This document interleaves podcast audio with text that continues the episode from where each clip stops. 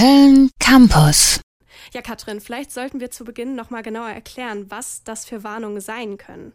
Ja, du hast ja eben schon ein erstes Thema genannt, auf das im Voraus verwiesen wird, nämlich zum Beispiel Gewalt.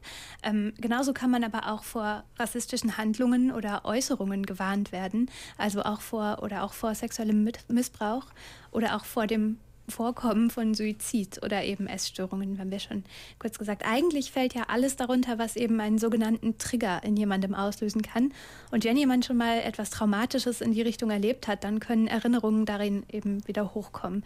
Und wenn man jetzt aber mal vor dem Triggerbegriff wegkommt, soll mit diesen Bemerkungen vielleicht auch gleichzeitig einfach ein Schutz geboten werden vor diesen sensiblen Themen. Also dass man etwas vielleicht dann nicht liest, weil einen ein bestimmtes Thema zu sehr mitnehmen könnte, unabhängig von dem, was man bereits erfahren oder auch nicht erfahren hat. Ja, und damit hast du ja gerade auch noch mal kurz erklärt, was jetzt das Wort Triggern in dem Zusammenhang zu suchen hat. Ja, der Begriff heißt meist Triggerwarnung. Ich sage eigentlich lieber Hinweis auf sensible Inhalte. Und damit deutet sich auch so ein mini bisschen schon meine Position zu der Debatte an, weil Warnung klingt für mich immer gleich so komplett abstoßend. Als würde man das Buch dann direkt zur Seite legen, was ja vielleicht schon manchmal dann vorkommt, klar. Aber letztendlich würde ich das dann wirklich als Hinweis sehen, sodass ich dann einfach überlegen kann, okay, das Buch spricht ernste Themen an, welche, die du eben zum Beispiel genannt hast, und ist wahrscheinlich keine leichte Kost. Zu welcher Zeit kann ich das verkraften? Was sagst du, Katrin? Findest du es störend, wenn auf so etwas vor dem Lesen oder ja auch vor dem Kauf ja dann hingewiesen wird? Hm. Also ich bin da gar nicht so vollständig entschieden. Also ich kann vielleicht sagen, ich habe so ein Buch auch schon mal gelesen und auch hier in den Kulturimpuls mitgebracht. Das war der Roman Liebe, Liebe von Marlene Pellny im Heimund Verlag erschienen dieser Verlag macht sich auch ganz viele Gedanken um solche Triggerwarnungen momentan generell.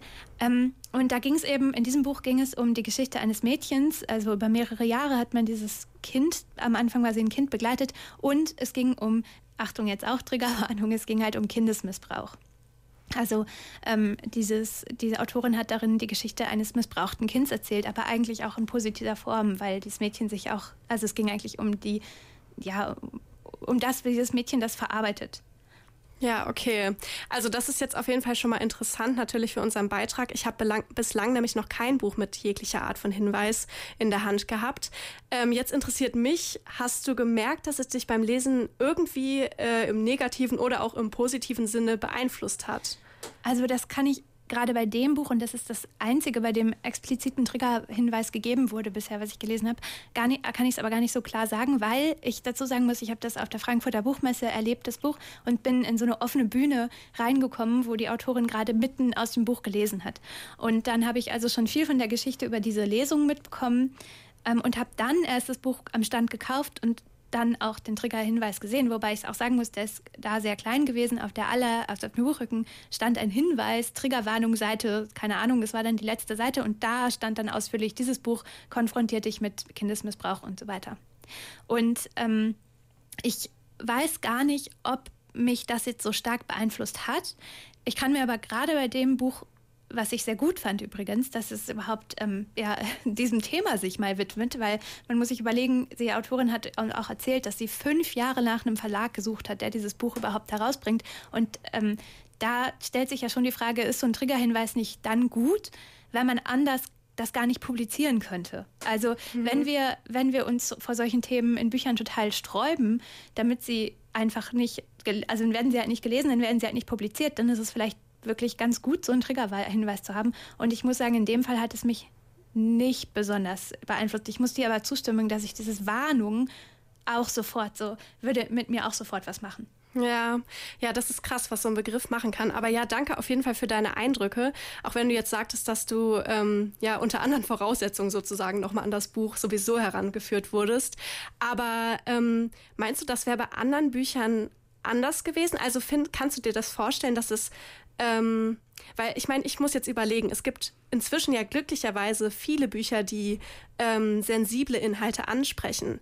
Meinst du, das ist für jedes Buch dann ähm, passend, dass da auch ähm, auf sämtliche Sachen hingewiesen wird, je nachdem, wie viel dann halt vorkommt? Genau, also die Frage finde ich halt, und das finde ich auch spannend jetzt in den aktuellen Debatten, ist halt, wo fängt es an?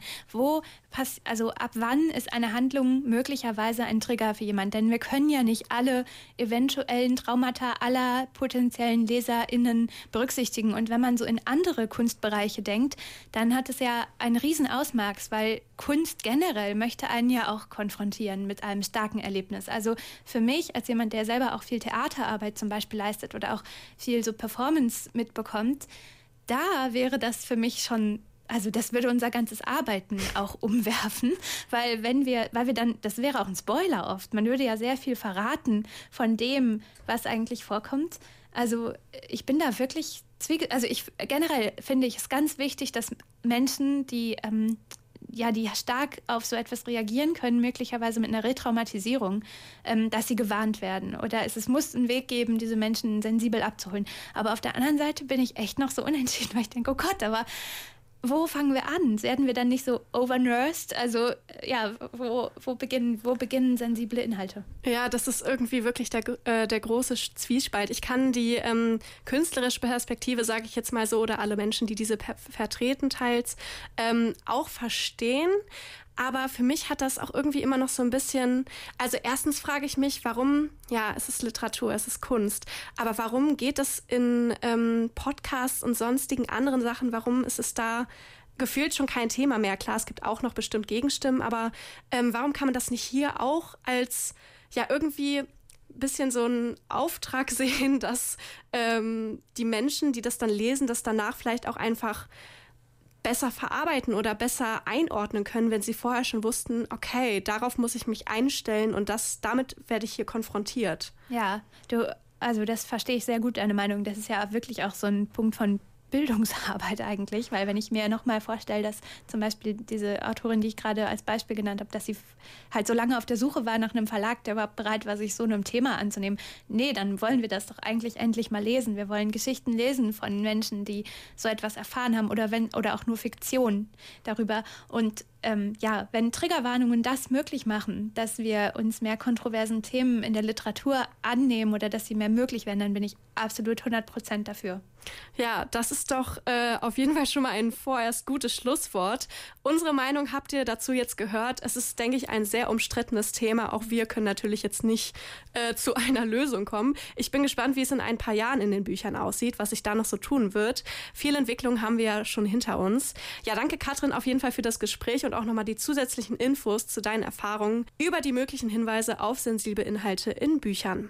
www.kölncampus.com www